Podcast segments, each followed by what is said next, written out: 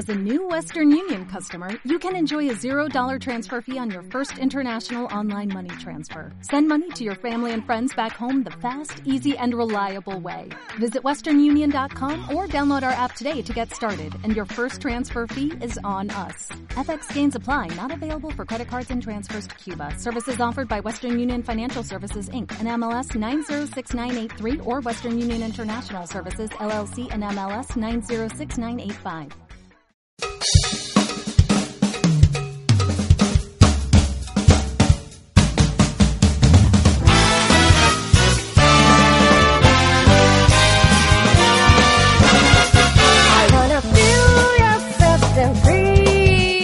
Bienvenidos a Portal Otaku. No, sí, eh, sí, era así, ¿no? Portal Otaku. No. El. Eh, sí, era Portal Otaku, el podcast. El podcast de Portal. Sí, es que hace mucho tiempo que no hacemos esto, ¿verdad? Carles Ferrero. Sí, yo no sé a los meses que hace que no que nos traemos un nuevo programa de Portal Otaku, el, El podcast. Y como siempre, el señor Carles Ferrero ha perdido la oportunidad de presentarme a mí, Vicente Shirokuri. Porque siempre le doy el mismo pie de... ¿No es verdad? Carles Ferrero y él. Sí. Yo es que no soy tan comunicativo como usted. No, tú eres, Que- eres una artista. Claro, usted- ¡Artista! Usted es licenciado comunicativo y yo me dedico a hacer tonterías con arduinos y cables LED. Sí, y usted es licenciado en arte, bellas artes, y yo me dedico a hacer tonterías con gente que canta y tal. Sí, yo con gente que pinta, pero bueno. Sí, no pinta una mierda.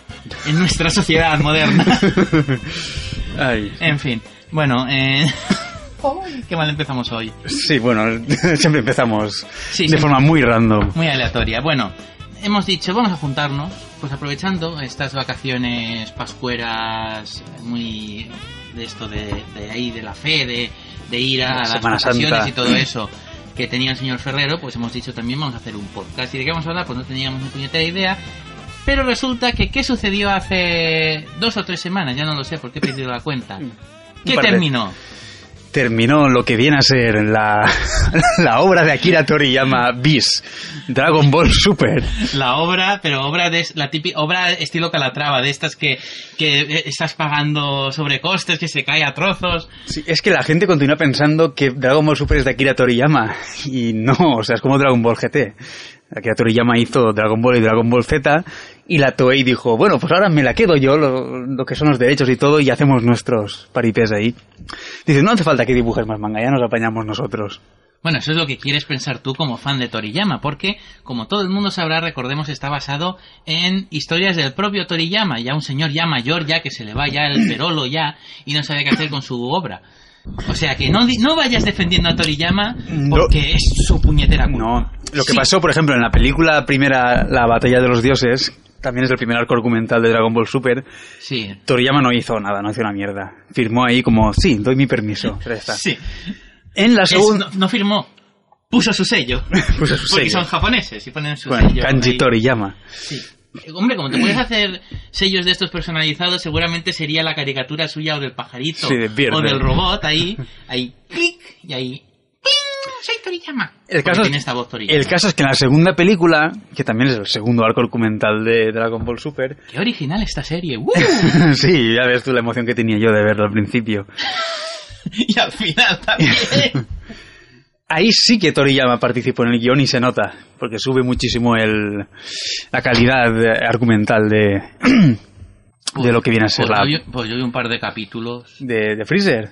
Bueno, yo, hablo de- del arco de Freezer, de la resurrección de Freezer. Ahí se- O sea, el arco de Freezer es- queda, queda tan 1996. 1900 queda tan... mil- ¿Qué será lo próximo? La saga de Boo, o sea... ¿qué, qué vintage queda todo esto? Hombre, yo vi... Porque, a ver, mm, yo soy fan de dos grandes personajes del... Bueno, dos grandes personajes. Soy fan de dos cosas del universo Toriyama. De... De El Doctor Slump, esa, esa magna obra, que por cierto, el otro día hicieron una pregunta sobre ella en, en Saber y Ganar. Ah, sí. Sí, el- bueno, el otro día hace mes y pico, pero claro, ¿Qué- como qué- yo qué no tengo tiempo vital, voy con retraso, ¿Qué voy con un mes de ¿Qué retraso. es lo que preguntaron? O sea, escribían Arare y pues tenían que decir que era Arare y no lo ha acertado la persona. Claro, también igual si era de fuera de, de Valencia, Cataluña, Euskadi o Galicia, pues es normal que no También, lo es supiera. verdad. Pues bueno, soy fan de El Doctor Slum, como la gente ya recordará de ese programa que hicimos del podcast al principio, del primero, y también de Yamcha.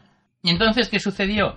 Que yo, que soy muy menino, me enteré que hacen un crossover. Ah, bueno. Entonces vi el crossover y me pareció un capítulo maravilloso. O sea, me pareció un capítulo maravilloso porque mm, salía el Doctor Slum y Arare. Que era totalmente relleno ese episodio. ¿qué ves Pues tú? probablemente sea el mejor episodio de toda la serie, en mi opinión. Pero bueno, y además eh, Vegeta quedaba mal, quedaba en ridículo, que es algo que, porque como yo odio a Vegeta por, por afinidad con Yancha, pues claro, hay que odiar a Vegeta es, es así. O sea, si vas con una cosa, Si eres de tienes Yancha, que no. ir en Efectivamente. Efectivamente, tiene que ser así. Entonces, a mí me gustó mucho. Y el siguiente episodio, y en el avance del siguiente episodio, dijeron, oh, bueno, no sé por qué iba a poner voz de avance y tal, pero Sí, voz de, de- de- del que dice los episodios, de los, del que dice los títulos de los episodios en Sí. Japón. ¡Oh, su- su- su! que ya te destripan todo el episodio. Sí. un- bueno, Ja- bueno, ya- Japón es así. Sí, sí, sobre todo en, en Dragon Ball. Otras Sobre todo no en tanto. Dragon Ball. Pero bueno, la toalla en general, porque en Slandan también te meten cada, cada de esto que dices, macho, pues si ya sé de qué va el capítulo, ¿para qué me lo vas a contar? Claro. Para que lo vaya a ver. Y dijeron, en el próximo episodio... no, Sí, a ver, era en japonés subtitulado, pero en el próximo episodio les presentaremos un partido de béisbol con el gran protagonismo de Yancha, el bandido del desierto. Y yo, hombre, es- a ver, esto hay que verlo. Igu- Igual la serie no es tan mala como dicen. Y eh, bueno, el capítulo era mm, bastante flojo, pero y luego ya el, el avance del siguiente episodio fue oh, relleno de, bueno, relleno, o sea, lo que para mí es relleno que es luchas de estas de oh, yo soy más fuerte, pues ahora me hago más fuerte yo, pues ahora te haces más fuerte, o sea, lo que al final lo que era al final bola de Dragon Z que a la gente le encantaba y a mí me parecía una puta mierda y pues eso. Y yo digo, pues ya dejo de ver la serie, porque a mí me gusta el Toriyama humor. Tú eres no el de Toriyama- rellenuto. no el Toriyama, oh, me tiro 20 capítulos para ganar a este, que luego, oh, no, porque sale otro más fuerte. Toriyama, vete a la mierda. Hasta aquí mi opinión sobre, mi opinión informada sobre Dragon Ball Super, está super. Pues super mierda ha sido esta serie porque se nota... Mira que yo soy un gran aficionado a Dragon Ball de toda la vida, desde que tengo Fíjate cuatro si- años, si cinco. es aficionado, que fue al cine a ver la película y todo. La batalla de Que los hay que dioses. tener, que hay que tener huevos, los huevos gordos para ir a ver la película esa al cine. No, me para hacerle un favor a Selecta también, que se gasta su dinero. Pensaba que era para hacerle un favor a Toriyama. No, Toriyama. Toriyama Toriyama. en un favor quitándole el boli de firmar los contratos con la Toei. Toriyama ya tiene bastante dinero, que más dinero ha ganado ahora. Que ahora van a hacer otra película nueva, no sé si te has Sí, enterado. una- O y, sea, y- y que va, y que vamos, yo creo que todo el mundo tiene claro que cuando vuelva Dragon Ball Super el primer arco argumental será esa película recontada. nada más de acabar Dragon Ball Super, pues ha anunciado una nueva película. eh, que no sé ya que se van a inventar, porque Goku ya tiene más poder que los dioses, o sea. Ah, sí. Sí, como. Claro. ya tendrá más poder que, que, que- sí mismo. O sea, será un clon y, te lucharán a ver quién se hace más fuerte para ganar al otro. Bueno, eso ya pasó en Dragon Ball Super. no es broma. Eh, Ay, Uno de los enemigos de estos del futuro era un dios que había pedido al dragón tener el cuerpo de Son Goku porque era más poderoso. Y ese era Goku Black. No sé si habrás escuchado Sí, hablar de Goku así, Black. que yo Goku Black me pensaba el típico, o sea, el típico estereotipo de negro de Harlem. Ay, yo, yo, No, ay, no. niga, motherfucker. No era un Goku Niga. Ahí, pues hubiera sido probablemente mucho mejor, la verdad. Pues era eso, era un dios que como Goku tenía el cuerpo perfecto y el poder perfecto, pues le ha pedido al dragón que darle el cuerpo de Goku. Entonces era como Goku contra Goku. Pero luego, luego se fusiona ese, ese Goku contra el mismo dios, pero del pasado. Bueno, pero es una mierda. Una mierda. Una mierda. Con lo bonito que estaría que Toriyama recuperara al Dr. Slump, que sería bonito. sería Yo creo que tampoco. Yo creo que también acabarían cagándola de alguna forma Bueno, u pero otra. yo por lo menos la vería, como tú has visto esta mierda de serie. Porque hace, hace 20 años se la recuperaron y, y no, no, pero, era, no era a ver, como el original. No, pero a ver, eso, eso era un remake. Un remake. Un remake con un diseño de personajes absolutamente horrible, Sí. una de las primeras series que se colorearon por ordenador. En fin. ¿Qué dices? ¿Para qué? Pues ¿para Pues, qué? ¿Para qué? Pues porque se les había acabado Dragon Ball GT y tenían que se- seguir exprimiendo el, la, la gallina de los Toriyamas de oro. Y eso es la Toei, un exprimidor de series. Sí. Porque, a ver, la Toei la tenemos todos en, en alta estima, en mucho, porque tal, pero luego te paras a mirar y, pues, la animación de la Toei tan buena tampoco es. No, es que, Es, es solvente. es que en su época estaba bien la Toei. A ver, tampoco, bien. tampoco porque ves ahora Slandang, aunque esté en alta definición, y dices, dices, joder, hay cada cacho de animación que en la Toei... Pero es que también hay que comprender que no es como ahora que te sacan las temporadas de 13 episodios, te las sueltan ahí como quien caga un cagallón y dice, ya está mi faena hecha y se va. Antes tienen que hacer un episodio semana a semana y entonces ahí hay que ir contra reloj y tal. Bueno, Las- si ahora con las, de, la- con las de 13 episodios ya hay veces que ni llegan. Estas de 13 episodios, no, pero normalmente empiezan mucho antes de lo que es la Hombre, emisión claro. Y cuando ya está acabándose o acabada ya se la entregan a la emisora, la emite unas horas de mierda para después vender los Blu-rays y ya está. Bueno, Y la las- miedo, no, la emite a las horas que tú pagas para que te lo emitan. Y las figuras. que recordemos que ahora en Japón el anime, quitando de los animes de prime time o de primera hora de la mañana como Dragon Ball o, o One Piece, eh, recordemos que ahora el anime es como si fuera una teletienda o unos televangelistas de esos americanos, que tú pagas y te lo emiten. O sea... Pero no es pay-per-view. No, no, o sea, tú pagas, o sea, tú pagas, tú no, o sea, el señor comité de producción paga Ah. y dice, dice, buenas, tome, le pago aquí unos yeneses y usted qué horario me da? Las, las 25.30. Ay, pues un horario maravilloso. Que no sé para qué, es que no sé para qué hacen eso ya. Eh, Pues, Ese, pues- mode- ese modelo de negocio no lo entiendo, pero pues, bueno. pues, pues, les, pues les va bien. Porque aparte de, como les dan, o sea, porque no les dan el horario solo de, o sea, no les dan la emisión, sino les dan la media hora completa. Entonces, meten la serie y la publi que hay dentro de la serie y antes y después Ah, también la cobran cojones. ellos. Y entonces es como si en una teletienda te metieran publicidad dentro de la teletienda. Porque al fin y al Ah, cabo, esa, esa, esa emisión televisiva no, no deja de ser más que una especie de anuncio publicitario de eh, esta se- ¿te mola esta serie? Pues cómprate los DVDs y los Blu-rays, que en algunas series es más descarado cuando es rollo, "Mm, vaya, vaya, aquí deberían verse unas tetas, pero toda esta niebla que hay por aquí, en el Blu-ray no estará, y efectivamente en el Blu-ray no está. Así que cómprate el Blu-ray para pajearte a gusto con estos personajes, que luego te olvidarás, porque como son series de estos de 13 episodios Sí. que no... Que la semana siguiente ya ni te acuerdas de que la has visto. Que me ha pasado a mí, ¿eh? Yo hay series que digo, oye, podría ver esta serie a ver qué tal está. Y me veo el primer episodio, me veo el segundo, y a lo mejor el tercero digo, uy, si esta serie ya la he visto. que me, ha pasado, ¿eh? No, mí broma, no. A mí sí. Nunca, por suerte. Y yo esta serie creo que a mí me suena, y al final es que sí, que la había visto. Tengo tantas, tantas por ver. Porque son tan malas, no es como antes que veías Evangelion y se te quedaba grabada para toda la vida en la cabeza. Ahora ves una serie y, y a los cinco minutos ya te has olvidado. Son series amnésicas. Series musicales. Sí, y es que soy muy de acuñar términos. Sí, y muy de defender a ultranza a Hideaki Anno. Por cierto, pareciendo la cuarta película de Evangelion. Eh, hizo la película, o sea, él hizo la primera película, el remake, hizo la segunda y dije, ay, pues se me han quitado las ganas de hacer películas, estoy hasta los cojones de Evangelion. Es verdad, o sea, no me lo estoy inventando yo, fue así. Lo- Lu- Luego, luego se quedó sin dinero y dijo, vamos a seguir con Evangelion. No, no, no, no. Y como estoy hasta los cojones, pues voy a hacer la película de Godzilla. No, pero entonces hizo la tercera también. Ah, la tercera que diga. Hizo la tercera y, Y, se y cansó. por eso digo me, extrañ- digo, me extrañaba porque hizo la tercera Sí, también. sí. Es que iba a ser una trilogía, no iba a ser, a ser cuatro. Por eso me he despistado.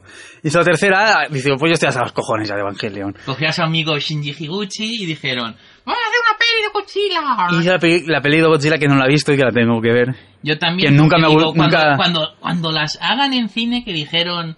¿Quién la.? No me acuerdo quién la, quién la trajo. Que, di- que dijo, oh, la distribuiremos en cines. Y yo, pues cuando la saquen en cine, iré a verla. Y al final no sé si la sacaron en cine. No, a mí, que a mí no me suena. No me suena, porque si no, yo hubiera ido al cine ahí a. a- como el señor Ferrero fue a, a lo de. A la, mierda esta de Goku, pues yo igual, pero a, ahí a, a Godzilla, que yo soy muy fan de. No tanto de Godzilla, soy más de Gamera, pero bueno, Kaiju. bu- Bueno, es un buen Kaiju. Y, y bueno, y Hideaki, a ver, a ver con qué nos explotaba la cabeza en esta, en esta ocasión Hideaki. Sí, el caso es que... Lo, lo bueno que tiene la película es que al ser una película, por lo menos tienes la garantía de que no va a rellenarte media película con avances de lo que ha sucedido en anteriores y, y futuros episodios. Porque yo me acuerdo que había un. El, en la al principio de la primera decena de episodios de Carecano, O sea, yo me di cuenta de que cada vez el avance de lo que había sucedido en capítulos anteriores cada vez duraba más. Es un maestro en arte luego había un reciclaje. capítulo que duraba... Creo que la mitad del capítulo era el avance. Y yo, ¿pero esto qué coño es? Y claro, luego ya supe que era cosa de Hideaki Anno. Como y siempre. Ya, bueno, ya está, claro. O sea... Y bueno, yo... eh, lo he dicho ya en alguna ocasión, pero yo siempre, yo que no, no soy de Hidea- muy de Hideakiano, como el señor Ferrero, que es talibán de Hideaki, yo ahí sí que apoyo a Hideaki Anno frente a la autora Yo- del tío. manga, que dijo que la autora del manga es que tiene mucha comedia. Pues tía, lo siento, así es mejor. Te jodes, Hideaki ha mejorado tu manga. Claro. Asúmelo, tía, asúmelo. Que todavía tengo que ver la serie de las aventuras del joven Hideaki. ¿Sabes cuál es? Las aventuras del joven Hideaki. Espérate que me sí. sitúe. ah, ah, no me acuerdo el título. Ah, bueno, pero que el protagonista no es él. Eh, no, pero sale mucho. Que sale mucho, sí, el, el drama Es que yo lo llamo así, las aventuras del joven Hideaki. Como las aventuras del joven rapper, pues igual. es igual. Hay un saludo a, a Carlos Arece, bueno, que seguro nos está escuchando, bueno... él es, fan, él es fan de Portal Otaku. Sí, sí, Nos manda un me lo saludo. encontré una vez ahí el otro día por la calle. Yo- es que no, no encontramos ahora el audio en el que nos manda un saludo cuando nos lo encontramos en cuando vino a nuestro stand en un salón Ay, y nos saludó. sí. Bueno, mm, tramas más inverosímiles hay en Dragon Ball Super y la gente se lo traga, o sea que... Bueno, el caso es lo que estaba contando. Que después de, del que se cansara de Evangelion a mitad saga de películas, hizo la de Godzilla y luego, mu- muy japonés él, salió a pedir disculpas por Ay, haber- madre mía, qué gran momento. que es que se me fueron las ganas y no po- bueno él lo dijo lo dijo más educado de lo que estoy diciendo yo pero disculpándose de que se le fueron las ganas y no tenía la cabeza ya para más Evangelion tal y cual pero que ahora que ya ha hecho Godzilla y ha descansado un poco la cabeza pues que ya intentará otra vez que de esto ya hace meses eh Sí, si hace no año y pico, creo. Un año seguro. ya hace tiempo que dijo estas declaraciones pero bueno Estas durísimas declaraciones. a ver, veremos yo creo que, es que como no le sale rentable pues dijo para qué No, hombre, sí, sí que le saldrá porque él todo que salga rey ahí, Ay, el George Lucas japonés todo lo que salga rey, él, ahí lo, lo, lo pende y lo peta. Al final no sé por qué clases estábamos acabando con Hideaki cuando estábamos hablando de, de Dragon Ball Super. No sé, ¿qué hemos, hemos acabado ya con Dragon Ball Super, no? El No, tema. no me acuerdo ya Madre mía. ¿Por qué ha salido de Evangelion a colación? Pues no lo sé. Tendremos que hacer como en Spaceball, tenemos que oír nuestro propio podcast para ver mm, cómo hemos llegado a esta situación. Sí, esto en otros podcasts no lo tenéis ya. Sí, esto, Quer- bueno, queridos radioyentes. Esto es exclusivo. Es una exclusiva que Portal Otaku os, os brinda Sí, aquí esa para, diversión, para este holgorio. Sí. Esta- Esta mierda. Esta puñetera mierda. En fin, voy a llamar a nuestra moza de producción para que nos rellene el agua. Sí, la moza de producción está llenando nuestros vasos de agua. Sí. Es, Vamos. es nuestra becaria de prácticas este verano. No remuneradas. Porque aquí en Portal Otaku, nuestra empresa, tenemos un gran número de colaboradores Sí. gratuitos. Sí, sobre todo, sí, sobre todo colaboradores. Sí, lo que más tenemos. Sí. Esto es lo que más tenemos. No hay, no hay otra cosa. Bueno, eh, a ver, Toriyama, yo creo que ya habíamos dejado el tema atrás. Toriyama ya está, a Toei también. Sí que... ¿Y por qué hemos- Es que, es que estoy dándole vueltas aún cómo hemos acabado con Hideaki ¿no? Después de Toriyama. En fin, no tiene ningún sentido. Estaban hablando de las calidades de la Toei. Sí que las No, de las emisiones. De, la- Ah, es verdad, de las de emisiones. las del anime. emisiones en la televisión japonesa. ¿Y por qué leches hemos acabado con.? Bueno, es igual, no vamos a redundar en esto, que la gente estará ya hasta los huevos de oírnos. De... Porque medio podcast va a ser. Uy, ¿y de qué? ¿Por qué hemos llegado a esta situación? ¿Cómo hemos.? Avancemos, dejémoslo estar. Pues sí, bueno. Hideaki- El pasado, pasado está. Sí. Sí, por eso Toriyama no volverá. a- Es que. Ah, por el tema de vender Blu-rays y cosas así, merchandising. Ah, de, de O y todo eso. Puede ser. O no, no lo sé. O puede que no. Bueno, No da lo igual. El caso es que Toriyama ya que descanse, que pague lo que debe Hacienda. Digo, la Hacienda nipona. Como si fuera Cristiano Ronaldo. Sí, es el Cristiano Ronaldo de, de Japón. Y bueno, por lo menos no le pasa como a este, a... Ay, ¿quién era este que habían pillado A con... ¿Eh? No, a Gakuto también con pasta, ya no. Eh, este, a Watsuki. Ay, no. Con sé. lo de la- Pero eso es lo que tienes pornografía infantil. Por eso Que digo. le han puesto una multa ya, güey. Sí, es que a ver, según dicen, tampoco era... Tampoco, primera, tampoco tenía tanto. Y luego que tam- también parece que, pues, que si era consentido, yo que, no sé, tampoco. Tampoco, ahí tampoco quiero... La legislación japonesa tampoco Sí. la sabemos muy bien cómo va. Pero Pues bueno, sí, pero decía eso que por lo menos no es lo de Watsuki. que no sé en qué está trabajando ahora mismo, Watsuki. Pues, hombre, estaba trabajando en una secuela de Kenshin. Calla. Pues me callo. Silencio, perfecto. No, sí, estaba trabajando en una secuela de Kenshin, pero claro, llegó esto y vaya vaya. Y Así que, así que pedofilia, ¿eh? Watsuki, Nobuhiro Watsuki, Nobuhiro Watsuki, pues te cancelamos la serie. Y ahora pues a esperar a ver si pasa como con X de las Clown, que lleva 20 años en paro, en paro en... Sí, en- en. ¡Ay! En Mira, hablando del tema. Es que, bueno, supongo que ya te habrás enterado, ¿no? Que otra vez, Hunter x Hunter. Otra vez. Pero eso ya no es noticias. No, yo- Es que a lo eh, mejor me enteré del anterior y creo no, que... no, o sea, empezó, re- reempezó hace, pues a, a finales de, mar, de enero, y pues eso, finales de marzo ya Joder, la revista este anuncia, bueno, que, ¿sabes? Lo de Yoshihiro Togashi, pues eso, vale. Porque este hombre lo que tendría que hacer es, es en su casa ir haciendo el manga, haciéndolo, no, sin publicarlo. O sea, él que... Tendría que hacerlo mensual, él- no, él que diga que está en el paro y él va haciéndolo, haciéndolo, haciéndolo. Claro, y cuando y, la- y le pilla la seguridad social y lo cruje. No, no sin cobrar, él que se apañe con el dinero de la mujer, que para eso fue la primera, la el primera suyo. mangaka millonaria. Y, y el suyo que ahora, hombre, y ahora que Selecta va a editar, bueno, va a editar, ya ha sacado a la venta Yu Yu Hakusho a un precio, mm, joder, ¿a un qué precio? Más normal. No, no, Ah, ¿no? joder, ¿qué precio? Joder. Sí, yo me esperaré al, al, al- Viernes Negro o a, o a cualquier mierda donde lo pueda encontrar a un precio medio decente, porque vamos, mm, Slandang estaba bastante más barata. Bueno, el caso es que tendría, él tendría que hacer su manga en su casa y cuando esté acabado ya, que se lo dé a, a la publicadora que no sé quién es ahora mismo, si la ¿Por quién Shonen Jump, la Shonen- Shueisha en la Shonen Jump. no, la revista la que no sabía, La la Shonen Jump. Y ellos ya que se administren, que se lo administren cada semana que lo publiquen. Yo sí creo que tendría que hacerlo men- hombre, mensual yo creo que le da. Y no y la gente no está histérica y, y no tiene ahí porque a ver, ¿qué ha, qué ha podido publicar en estos meses? Mm, ocho entregas, diez entregas, pues con eso tienes casi un año si lo haces mensual. Claro, y ya está.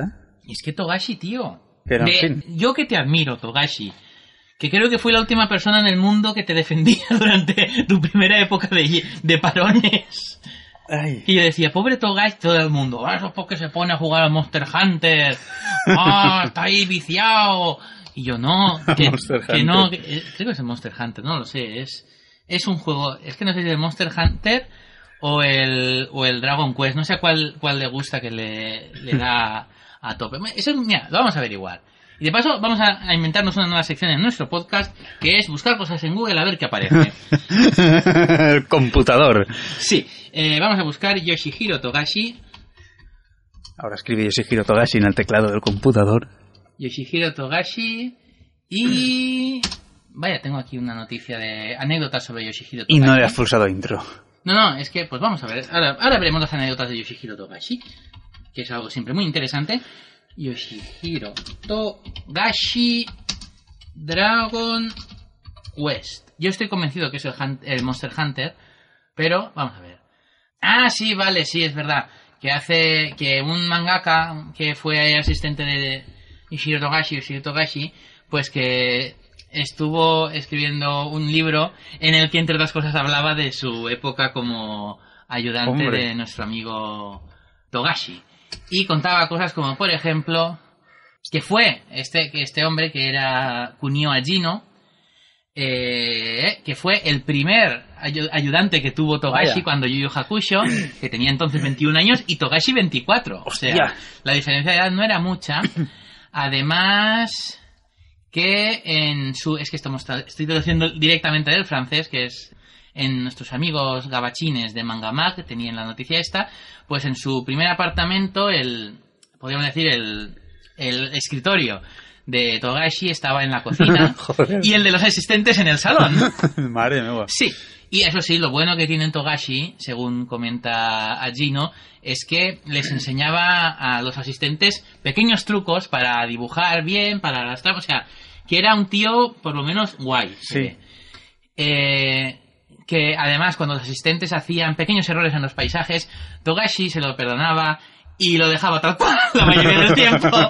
Sí, amigos. Yoshihiro Togashi, oh yeah. Que fuma, además, bueno, fumaba por lo menos entonces, igual por eso, bueno, no, no tiene nada que ver, porque está mal de la espalda, pero da igual. Ah, es de la espalda su problema. ¿Y tiene alguna hernia o algo? Sí, Pues. mm, sí, es, no, es... es jodido trabajar sentado así. Sí. Porque claro, estar así. Claro, encima Pues- más en la postura que suelen llevar los mangakas. Eh, bueno, eso. Que se Togashi, una no fumes. Haz el favor, no fumes. Cómprate chicles de estos de... De nicotina. Efectivamente. De hecho dice que cuando tenía... mm, le dolía ya eh, ahí en, en el costado, ya Se pues, fumaba se otras ponía... cosas. No, hombre, no. Como algunos conocidos que tenemos. No, hombre, no, que se ponía ya a di- a dibujar en el piso, en el suelo, para poder estar Hostia, recto, digamos. joder.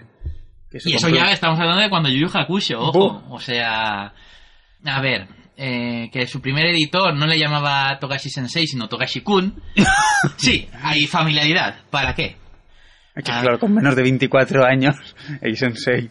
Sí, sí, que, hombre, es verdad, también tiene, también tiene su, su sentido. Que luego, a ver, eh, porque claro, aquí hay varias, pero tampoco son muy allá. Que luego se mudó, y ahí, pues bien, se mudó. Claro, todo esto antes de casarse con Naoko, estamos Claro. hablando. Que luego, luego el hermano pequeño de Togashi también es mangaka, pero... Ahí va. No, no es que haga una obra de las Clamp inconclusa, pero sí que tiene mucho que ver con la X. o en- ahí en Japón con la H más bien. sí. Sí. Eh, y, y, y que a veces, bueno, imagino que. Y así que a veces ayudaba a su. a A Togashi. su mayor, a su hermano mayor. Sí, a- ayudaba a Togashi. Se ve el rollo. Bueno, ahora, ahora pues, sí, imagínate qué, qué mezcla, ¿no?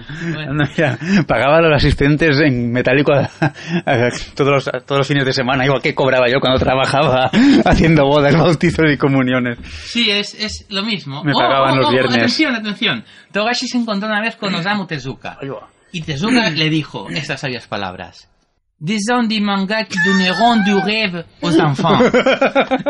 ¿Por qué? Perfecto, claro, como llevaba boina. Claro, es decir, dibuja mangas que darán sueños a los niños. Qué bonito, El maestro Tezuka. qué grande Don Osamu Tezuka, nuestro dios creador del universo. En esta, en esta semana ahí que estamos ahí, pascueros, ahí venimos de la Semana Santa, las procesiones, pues deberían sacar ahí a, Sí, sí. a, a, a Tori- ay, a Toriyama. Toriyama deberían meterle una pata al culo y enviarlo a su casa. Deberían sacar ahí a, una figura de Tezuka ahí, ahí en, por las calles, ahí, y, y los sevillanos ahí, ¡Ale! ¡Ale, Tezuka! ¡Ale, tacatá! Bueno, vaya, vaya. Así que Togashi es de los nuestros. Porque al pasar un poco de tiempo, ya imagino que cuando ganó un poco de pasta, compró una mesa para jugar al mahjong. Hombre, Sí, imagino que de estas automáticas que son fascinantes.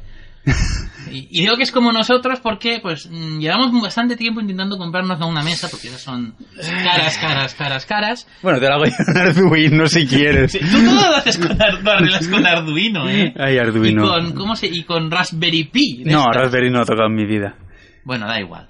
Es igual. Arduino. Sí, a ver. Arduino. Ah, está, a ver, aquí. Cuando Togashi anunció el final de Yu Yu Hakusho a sus tres asistentes, se quedaron en shock, en Yuga Shock. Y, y porque fue muy repentino. Pero Togashi lo dijo, ah, vale, le dijo, eh, tranquilos, que aún quedan seis meses para que se acabe el manga. O sea, va a acabar, pero en seis meses, que ya Togashi estaba ya, eso ya lo añado yo, no lo pone aquí, estaba ya hasta los huevos ya de la vida en general, y dijo, pues, ale.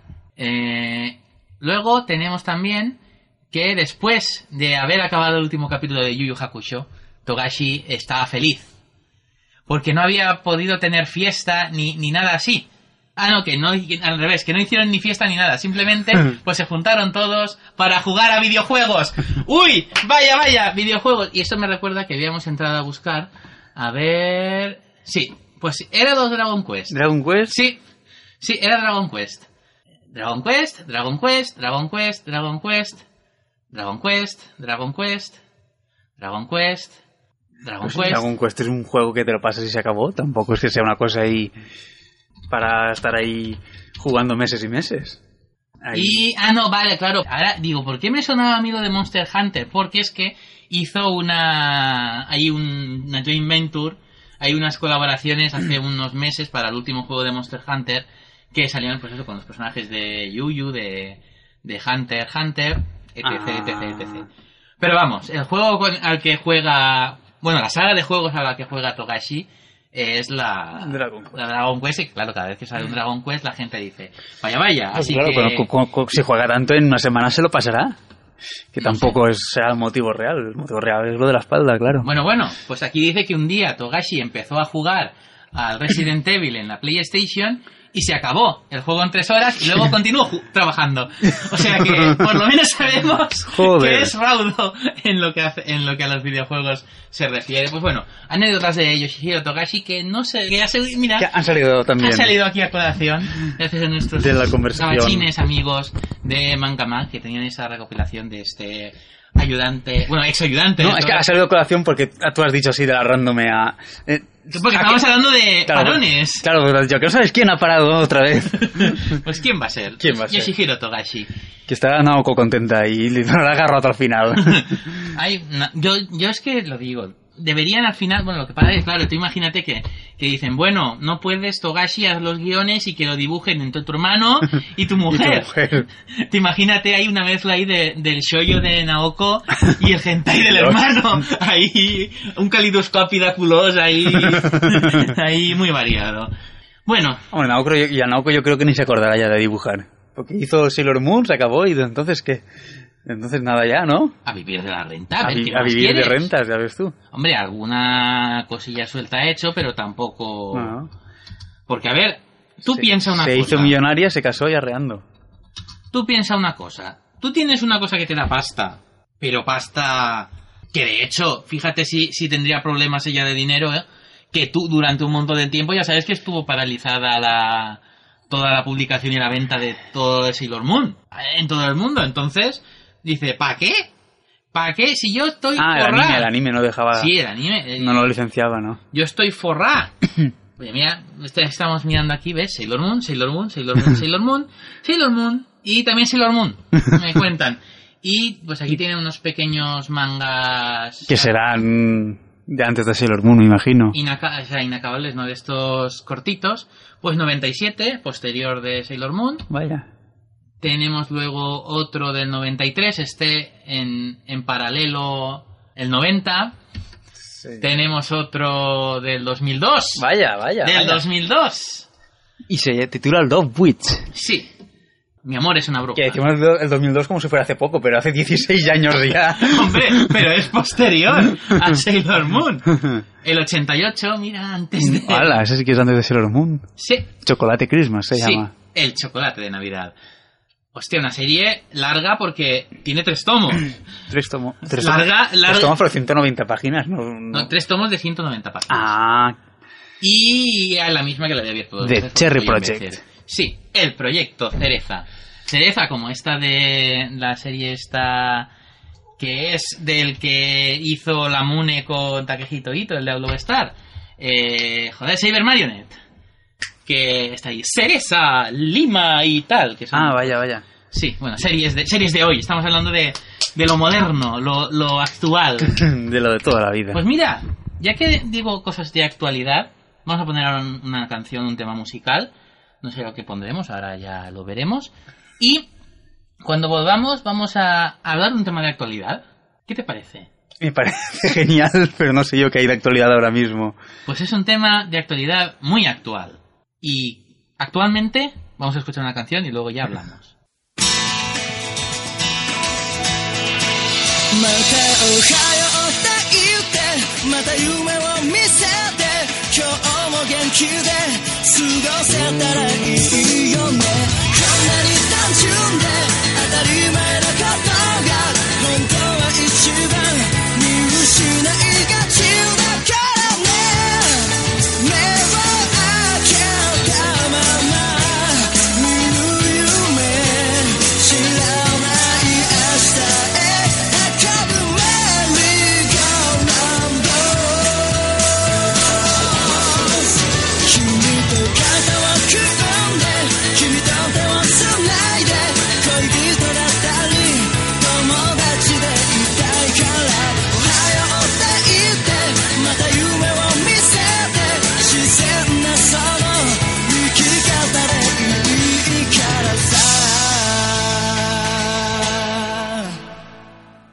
Bueno, pues después de esta tonada musical, que no sé lo que es, porque la verdad lo pondré luego en postproducción. o sea, a ver, sinceridad ante todo, ¿vale?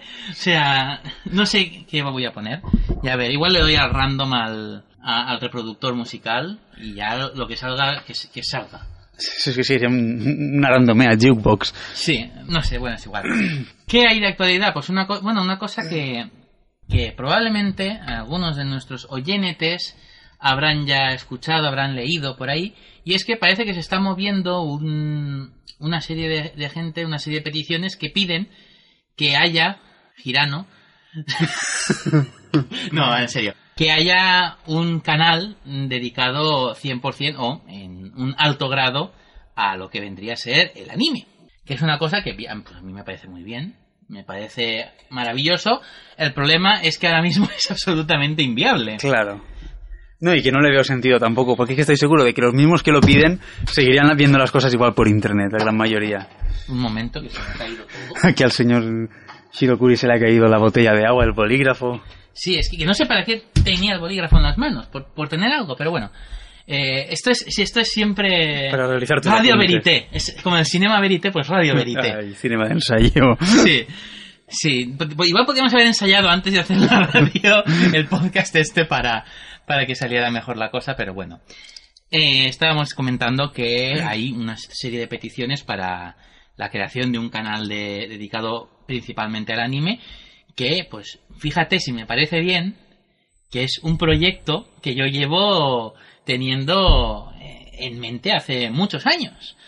O sea, es desde, algo... desde tu época universitaria, No, ya- de- de- incluso antes. De antes, de antes. Incluso antes. De hecho, en, en mi, bueno, en mi época universitaria, un trabajo que hice fue sobre, so- so- no sobre el canal en sí, sino sobre la imagen corporativa de ese futuro canal.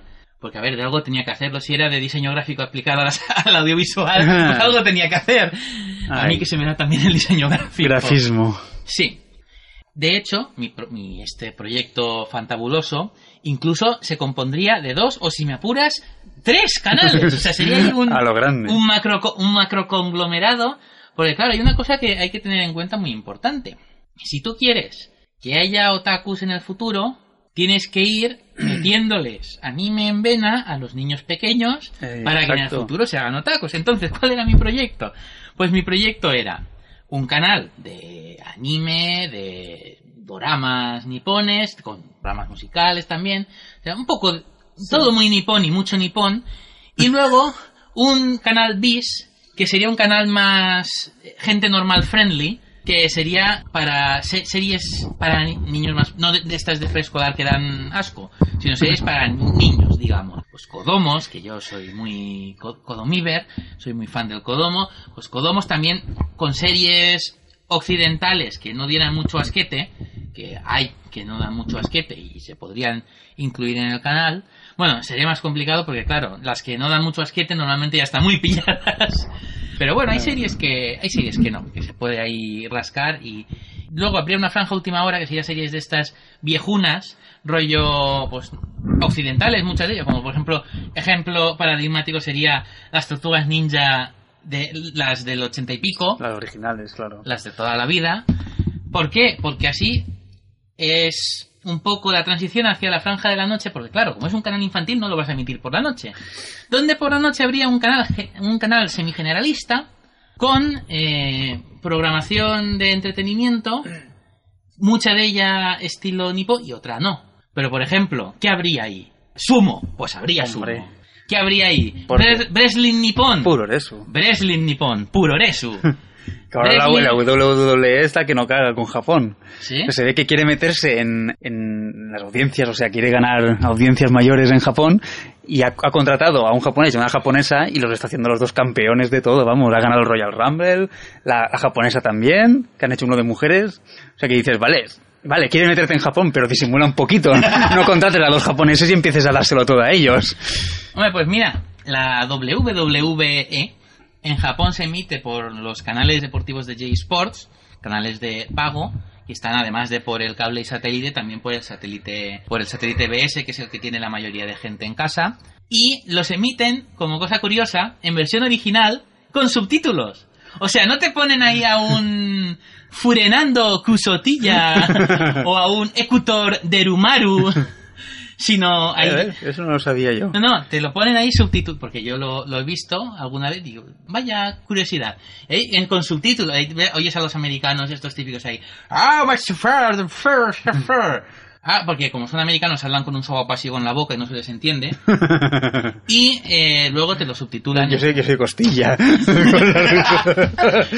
A ver, esto hay que explicarlo, porque cuando empezó el wrestling americano en 4, empezó a comentar Fernando Costilla con Héctor del Mar, eh, el señor Ferrero y yo teníamos un, un, un humor, que teníamos un, un chiste recurrente, lo que ahora sería un meme, sí. una, una memez, que es que resulta que mientras Héctor del Mar comentaba lo que venía a ser el combate y tal, pues como lleva haciendo desde hace 500 años bisiestos, porque antes de comentar el, el wrestling americano en En Telecinco ya en el hacía- año 90, en la, en la 91. radio ya, ya comentaba fútbol muchos años antes.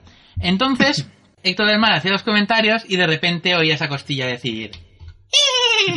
Hay una risilla Sí, la risilla de... que luego ves a Costilla y dices, uy, no, no le pega la voz a ese cuerpo que Más que tiene. costilla es un bistec.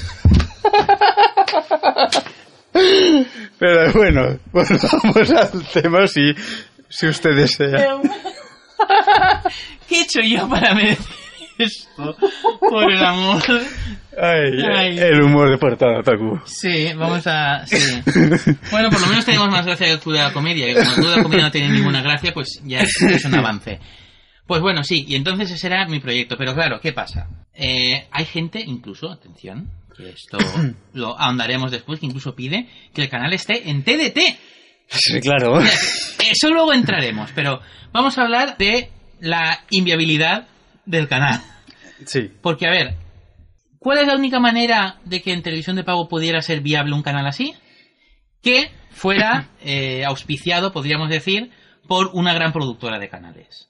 Que en estos momentos, en España, solo tendríamos dos posibles, dos, no posibles interesadas, sino dos productoras lo suficientemente grandes y con posible, puede que, maybe, maybe, interés, que serían o Movistar, que tiene músculo financiero para permitirse un canal así, pero eso no sería bueno para el canal por una sencilla razón, porque los canales de Movistar son exclusivos de, la- de Movistar, entonces un canal así de tan de nicho necesita llegar al máximo público posible. Claro. Entonces lo ideal es que estuviera en todas las plataformas.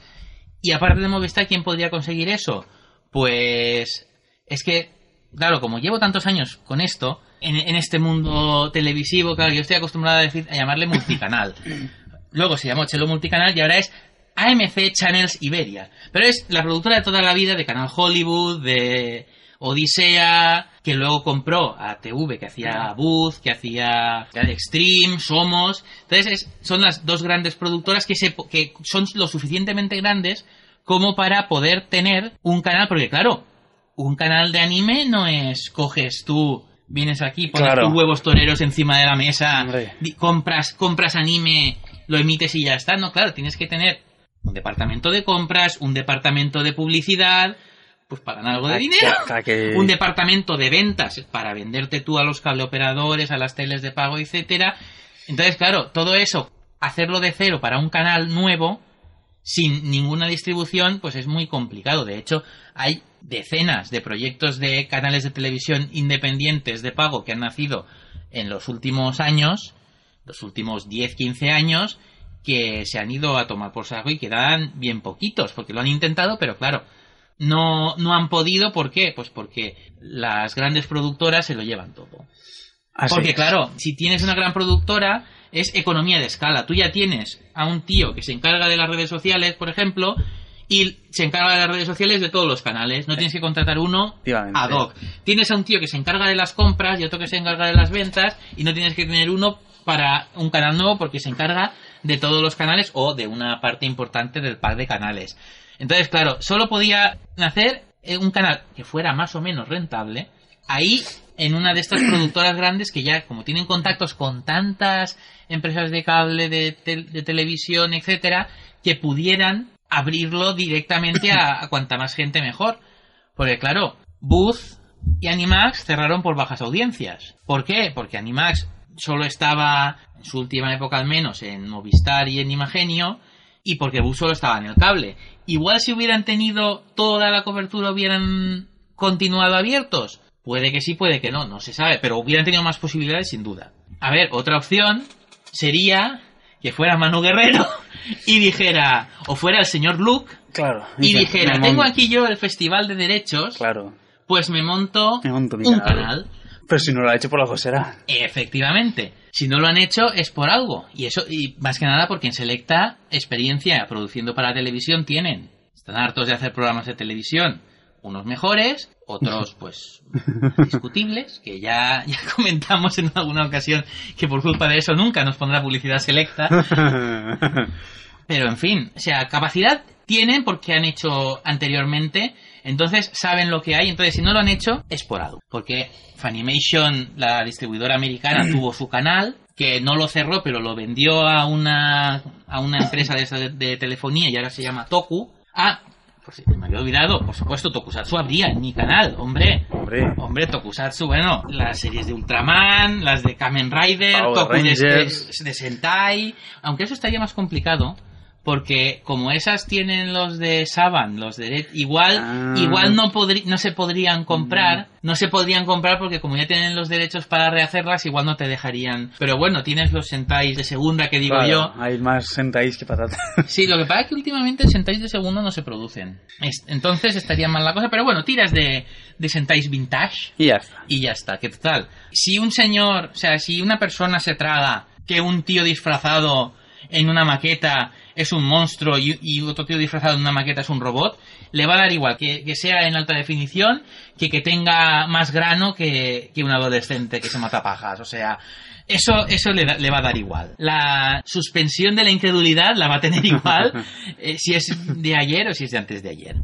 Que ese es otro gran problema que afrontarían los canales, un hipotético canal de anime. Que es, vale, ¿qué catálogo uso? Porque claro, no puedes ponerte a tirar el dinero ahí como si con ahí, venga, vale, dinero para todos, a guañar dinés, comprando series nuevas, Claro. porque claro, no da. Exacto. Pero claro, tal como es España, si te pones a emitir series antiguas, aparte de que salía la gente, "Ah, son muy viejos, una mierda, no sé qué, ah, hay barras negras, pues porque está hecho en cuatro tercios, imbécil. Ay, perdón, es que es algo que me enerva mucho. Pues entonces, además de eso, dirían, es que, ah, es que eso es muy viejo, es que se ve mal, que no se ve mal, porque ahora muchas series de esas antiguas, como están hechas en cine, se remasterizan, como es Landan, Claro. como Yu Hakusho, que estamos comentando, y se ven en alta definición, que lo ves y te cagas encima de bien que se ve. O sea, entonces, ¿qué problema hay ahí? Porque, por ejemplo, en Italia, en Francia, los canales que hay de anime emiten series antiguas. ¿Pero por qué? Porque en Italia, en Francia, ha habido, aparte de un fandom más grande de lo que ha habido en España, porque aunque en su época los tres sitios hit siempre han sido Italia, Francia y España, ya sabéis que España, pues, eh, uh, se, se hundió en el fango hace bastante tiempo. Entonces, claro, allí, aparte de, de esa fanaticada tan grande, además siempre tienen una tradición de respeto a las series antiguas. Y se han seguido emitiendo, aunque fuera en canales locales, o incluso, esto es una cosa, imaginaos, o sea, imaginaos Divinity, canal de TDT este femenino de Telecinco, si en vez de emitir realities de gemelos que arreglan casas, emitiera Bésame Alicia. claro que sí. Pues la versión italiana de Divinity, la Cinque, estuvo durante un montón de años emitiendo en prime time Hostia. a las 9 de la noche Kiss Milicia. Ya ves. Así sí. Eh, se tiró años, dos años por lo menos, emitiendo en prime time Shoujo Hostia. Qué grande. en la TDT. O sea, tú imagínate. Italia. Eso en España no se puede hacer porque a la que pones, ojo, no solo de anime estamos hablando, ¿eh? Tú pon la TDT, ¿cuántas series antiguas, antiguas estamos hablando, por ejemplo, series producidas en cuatro tercios?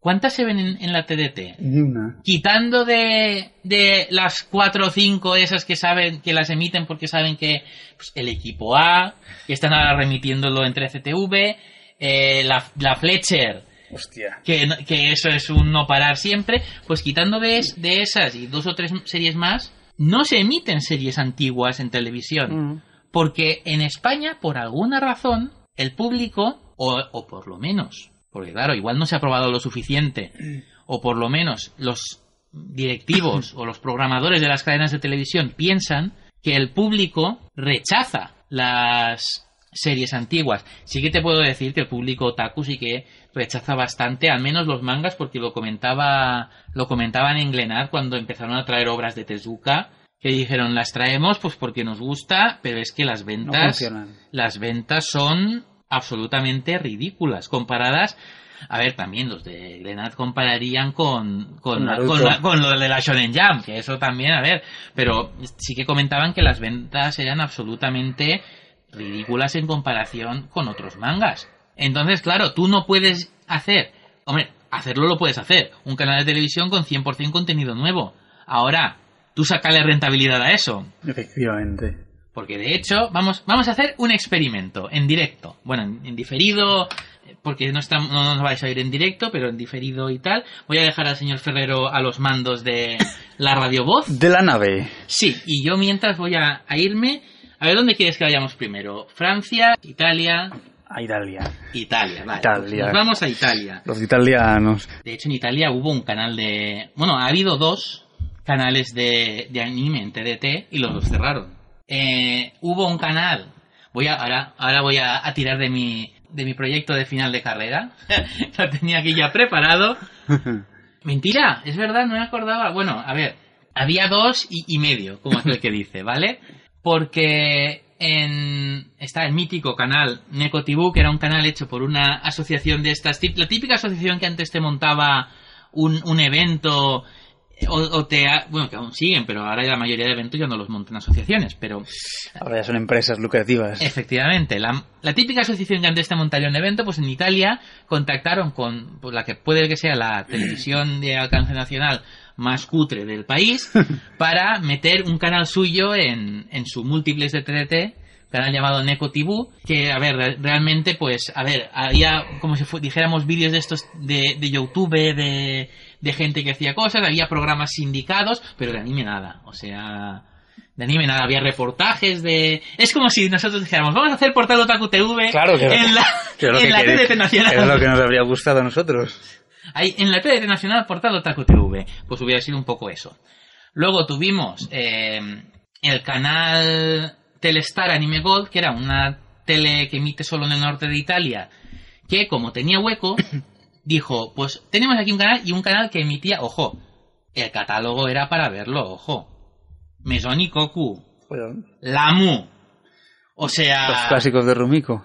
y más, o sea, también hay que decir que claro, era un poco en colaboración con Yamato Video, podríamos decir la selecta italiana. Mm, Entonces, claro, ahí podían tirar de su catálogo, pero Claro. te quiero decir que no eran no eran series modernas, porque no podían ser series modernas, pero oye, eran series de esas de sí, sí, las que- de quitarse el sombrero. Exacto.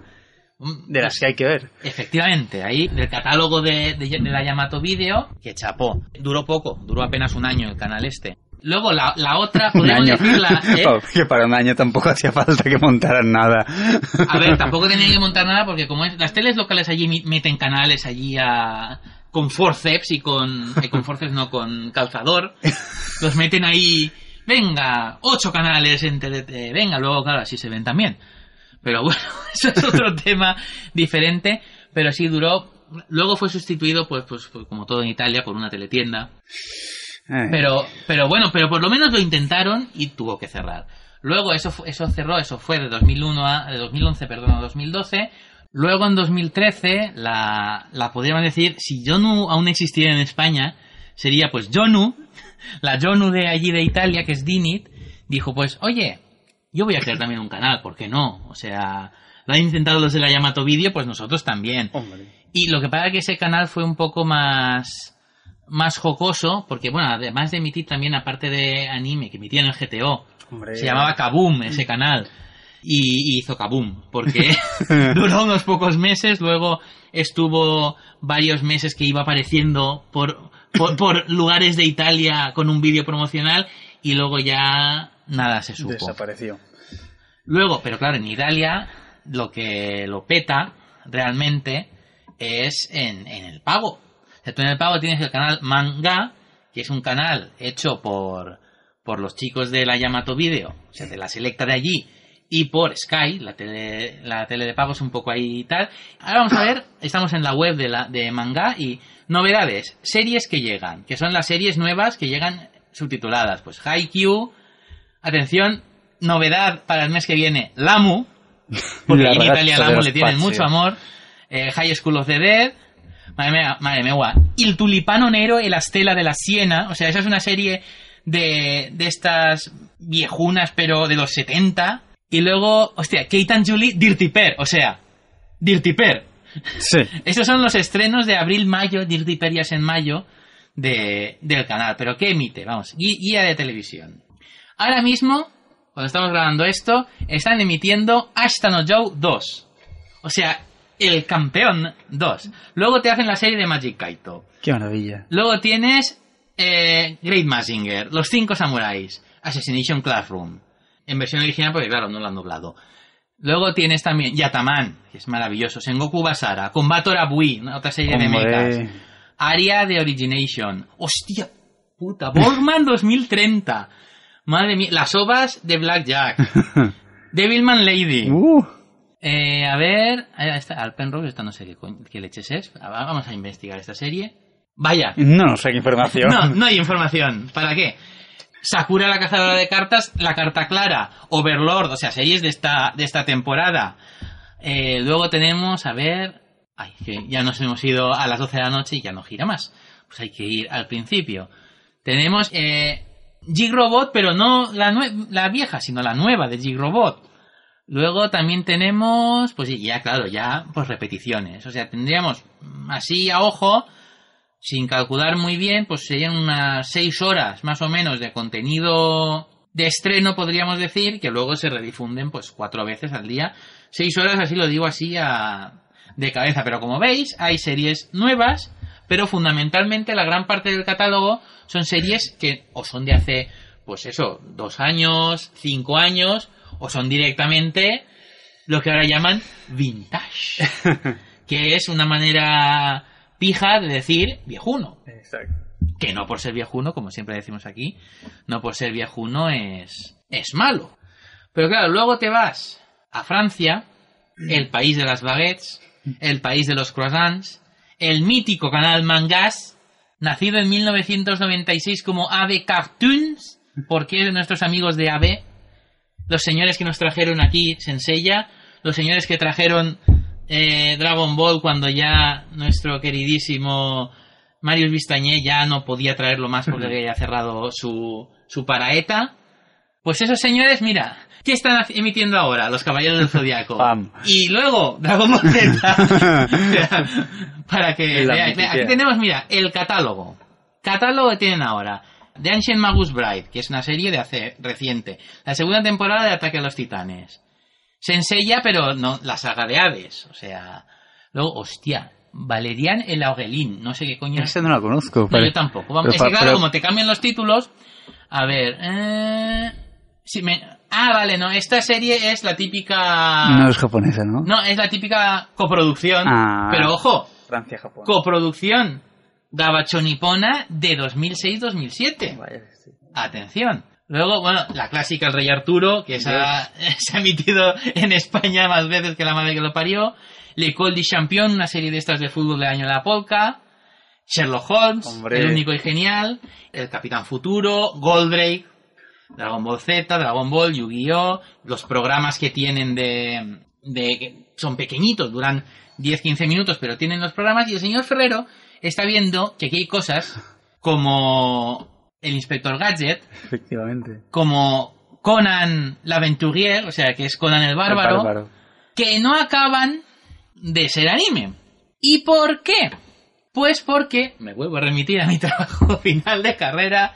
A ver, eh, lo tengo por aquí. A ver, espérate, que tengo aquí en una nota al pie. Voy a leer textualmente, voy a hacer zoom, y aquí está. Nota al pie. El artículo 13 del decreto 9066 de 17 de enero fija las obligaciones anuales de emisión de obras audiovisuales de expresión Adiós. francesa en un 40% de la parrilla y un 60% para las de origen europeo. ¿Qué quiere decir esto?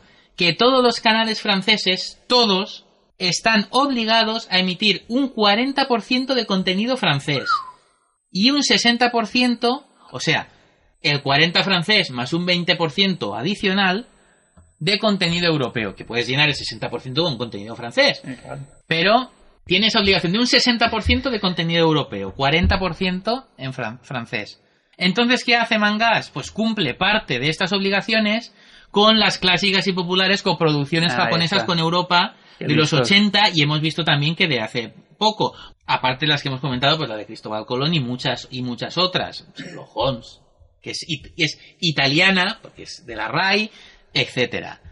Pero claro, además de eso, claro, tiene que emitir series que hayan sido coproducidas o bien en Francia o bien en Europa para poder llegar a esas mínimas cuotas y que no le caiga, porque así como en España puedes hacer lo que te salga de los huevos en la tele, que si te sacan una multa, pues No, nada. Yo recuerdo un caso muy sonado de un segundo canal privado de la TDT francesa, que una vez, eh, no, me- no recuerdo por qué razón, eh, se cometió una ilegalidad y el Consejo Superior del Audiovisual francés dijo, sí, pues tú tal día en prime time 15 minutos en negro. Así se las gasta el, el Consejo Superior del Audiovisual francés. Entonces, mejor no, no hacer nada para, para que se cabreen.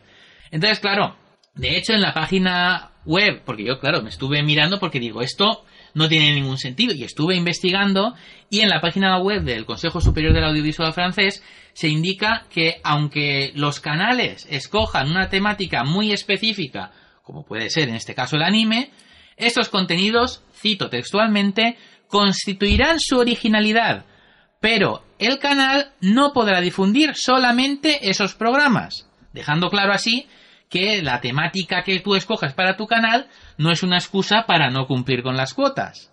Curiosamente, los canales de cine de estreno, es decir, el equivalente de allí a lo que sería el, el, el Movistar Plus estrenos de aquí, tienen obligaciones menores. Ay. Sí, 35% de obras francesas y 50 de europeas. Baja un poco, tampoco demasiado, pero baja un poco. ¿Qué quiere decir con esto? Que claro, que este canal, Mangas y todos los canales franceses para ello necesitan llenar con contenidos que no son manga y no son anime, para que no os penséis que, claro, por ley, porque si no les crujen. Cosa que, por ejemplo, no hacía KZTV, el canal de que cerró esta pasada primavera, el año pasado, el canal de Kazé, la distribuidora francesa que es de Viz Media, o sea, del conglomerado este de editoriales nipona, Shogakukan, Shueisha, etcétera. Bueno, a ver, el canal, la editorial existía antes y el canal existía antes, pero lo compraron y es de ellos. Pues resulta que ellos decían, ¡ay! ¿Qué podemos hacer para, para emitir anime 24 horas al día? A emitir desde fuera de Francia. Adiós.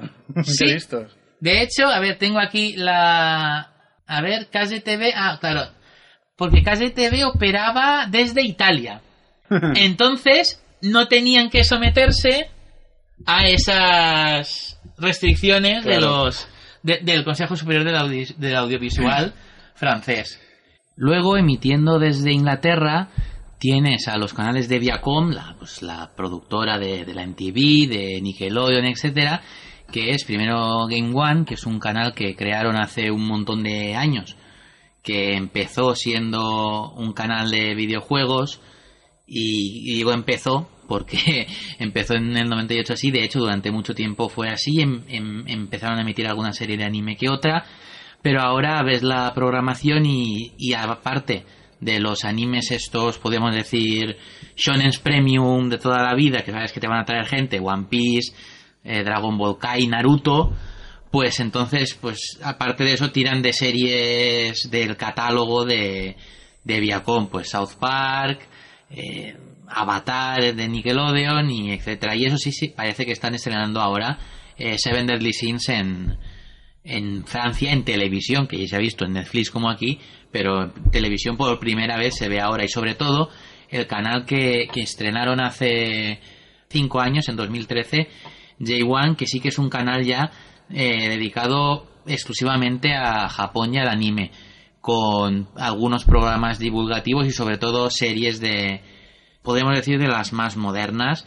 Pues tendríamos Kuroko no Basket, tendríamos Food Wars, eh, Bakuman y, y cosas así. También, por supuesto, un- desde el principio siempre el, el fuerte del canal han sido las emisiones en lo que ahora llamamos simulcast, que entonces era J más 1, que es un día después de su emisión en Japón, pues con series como por ejemplo pues Drifters, eh, Sangatsu no Lion, Overlord, etcétera. También emiten pues claro, One Piece y, y Dragon Ball, porque como es de la misma productora, y Tokyo Ghoul y algunas otras cosas, que está el canal bastante bien. Ah, bueno, y hablando de medios, también que emiten desde fuera, está Tunami, que han lanzado el canal en Francia, lo lanzaron el año pasado, y que, bueno, que aparte de emitir las series de DC que hace Turner en Estados Unidos, te emite, nada, cuatro animes mal contados, pues, pero shonens de estos que, que saben que, que, que en la juventud lo va,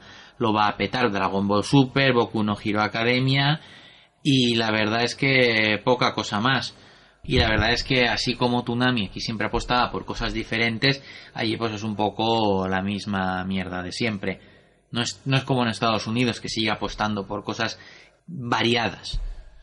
Pero es que hay otro canal que también se dedica al- a, emitir manga y anime, que es Gong, que empezó a emitir empezó a emitir en 2007, luego sacaron otro canal en 2013 que es Gong Bass, aunque ahora han cambiado de nombre, ahora Gong es el canal básico, digamos, el canal Chinabo y, y el canal Y es Gong Max. Claro, la información esta está un poco desfasada porque es de hace unos cuantos años.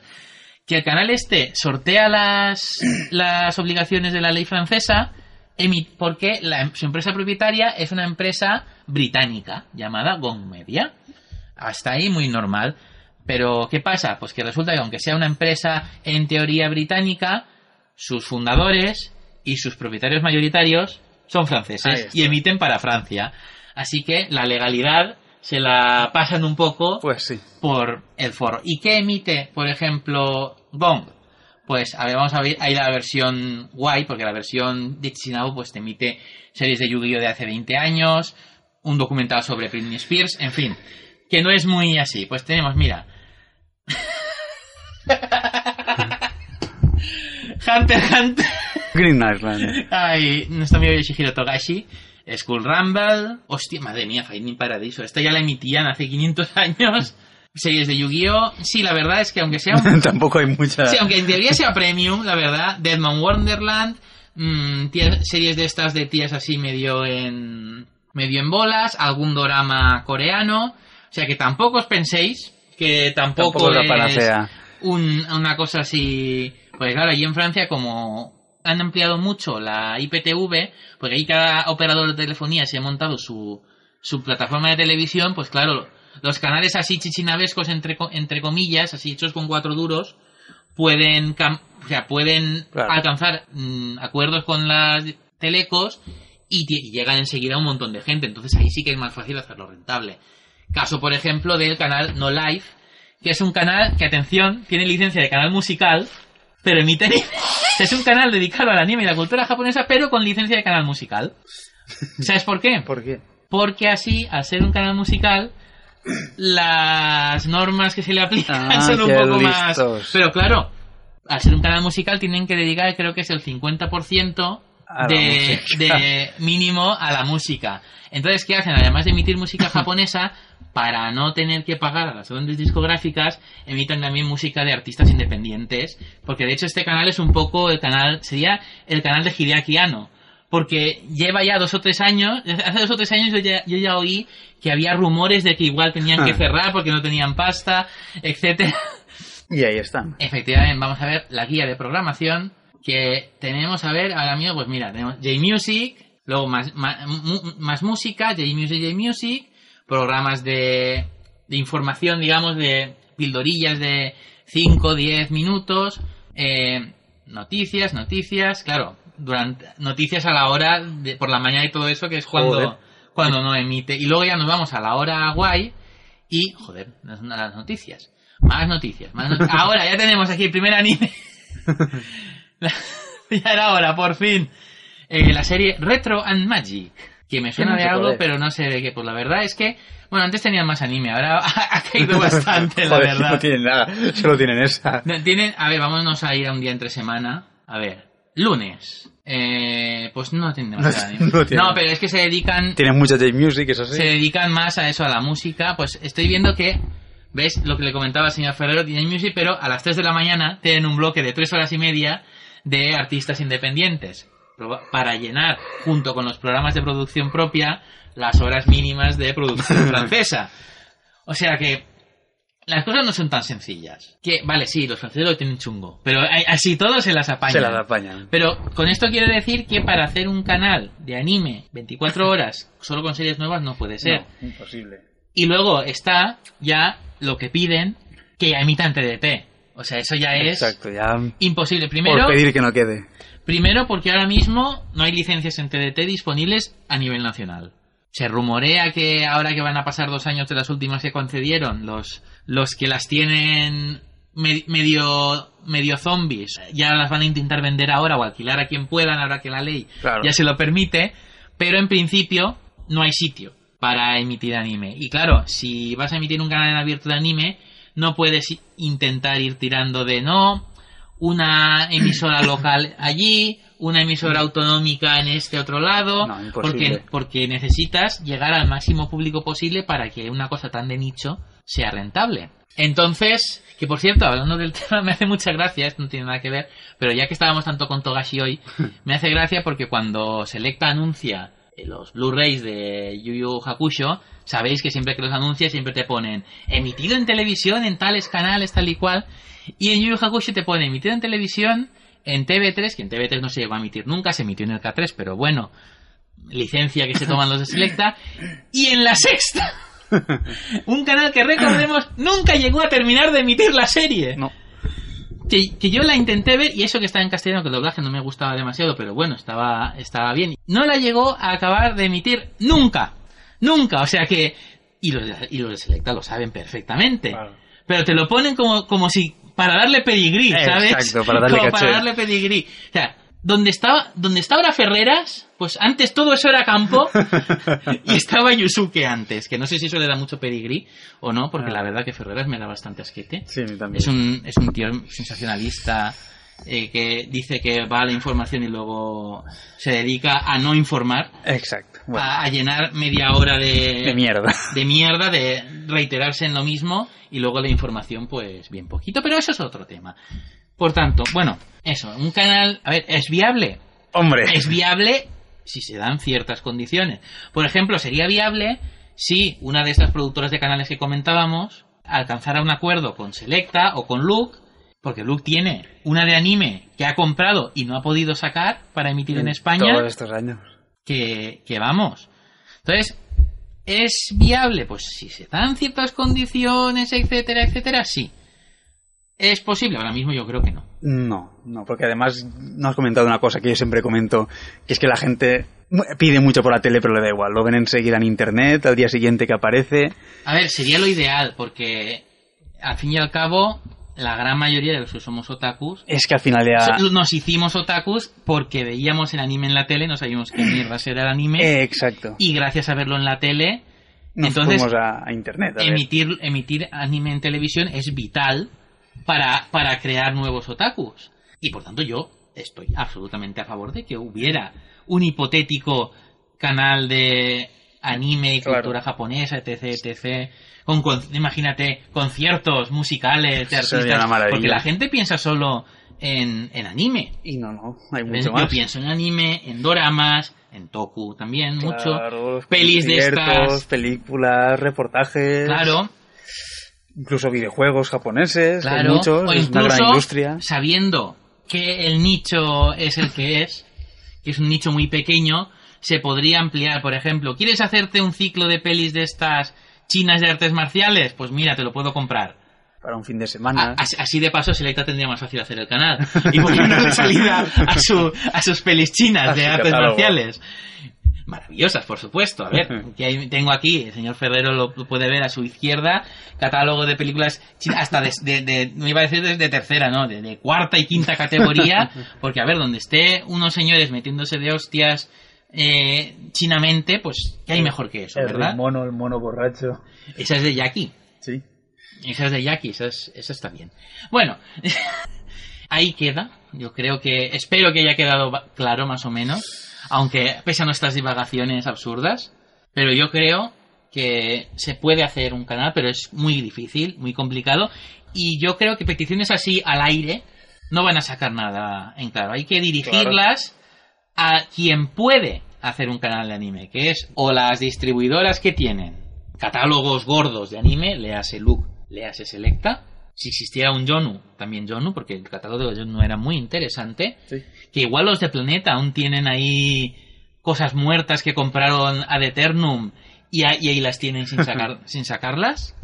Que igual ya no, porque ya habrá caducado casi todo. Pero no descartaría que algo les quedara aún ahí en el almacén, ahí, ahí cogiendo polvo. Y además de estas distribuidoras, también hay que dirigirlo a las productoras de canales grandes, porque repito, si alguien quiere hacer desde cero, alguien que no tiene el soporte de una, de una productora grande de canales, quiere hacer desde cero un canal, si encima es de anime, la hostia que se va a meter va a ser de AUPA. Si alguien se mete hostias montando una una licenciataria, o sea, una distribuidora de anime, solo para vender donde se pegan la gran hostia, Pues tú imagínate. pues imagínate si encima tienen que manejar cosas de televisión. Claro, o sea, por eso decimos que las distribuidoras sí que podrían, porque como ya tienen, el catálogo por lo menos lo tienen, que no tendrían que comprarlo, aunque claro, no pueden disponer de todo su catálogo, Claro. solo- porque tienen catálogo que ya tienen vendido. Exacto. Pues claro, Luke si hiciera Luke Channel, por ejemplo, o Canal Luke, no podría coger y emitirte Shin-Chan o emitirte Doraemon.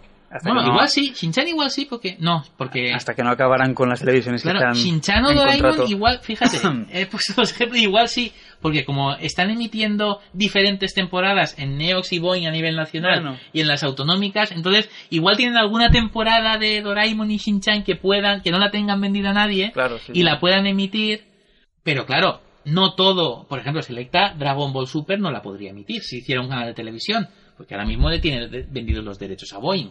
Bueno, Entonces, claro, pero lo tendrían más fácil, porque ya tienen un catálogo, no tienen que gastarse pasta en el catálogo, simplemente tienen que gastarse pasta en crear el canal. Por eso lo ideal, yo creo, sería eso, una joint venture, exacto. ahí una distribuidora con catálogo potente, como se hace, como ya habéis visto que se ha hecho en Italia en diversas ocasiones, una distribuidora con catálogo potente, una productora con experiencia solvente ya en el tema, y de ahí puede salir un canal, y eso sí, y gente que le guste al mando. Porque si Eh, no, Claro. si no, Se maltrata y no... no, es que si no, pues mm, puede empezar a ser un play-out de anime, Eh, una serie de anime tras de otra, y no, y ahí deberían haber programas, con reportajes, debería haber música, debería haber series de imagen real, debería haber películas, y no simplemente poner un reproductor, una serie detrás de otra, una serie detrás de otra, y au. Ahí tiene que haber algo, pero claro, eso vale pasta. O sea que Eh, y ahí está la viabilidad, la posibilidad existe, pero es muy, Muy remota muy re- y muy complicada. y muy complicada. Así que si queréis dirigir esa petición a alguien, ya sabéis dónde tenéis que ir. Y nosotros con esto vamos a cerrar hoy. Vamos a cerrar porque ya se acaban las Porque fiestas ya- de Pascua, Porque ya es hora. Que la ya... Semana Santa. Sí, y semana... Semana acabar las aceitunas. que Cristo va a resucitar, tenemos que ir. No, ya habrá resucitado ya, porque es al tercer día. Pues mira, habrás resucitado ya, claro, es verdad. Sí, no a la tercera semana. Pues igual que Krillin.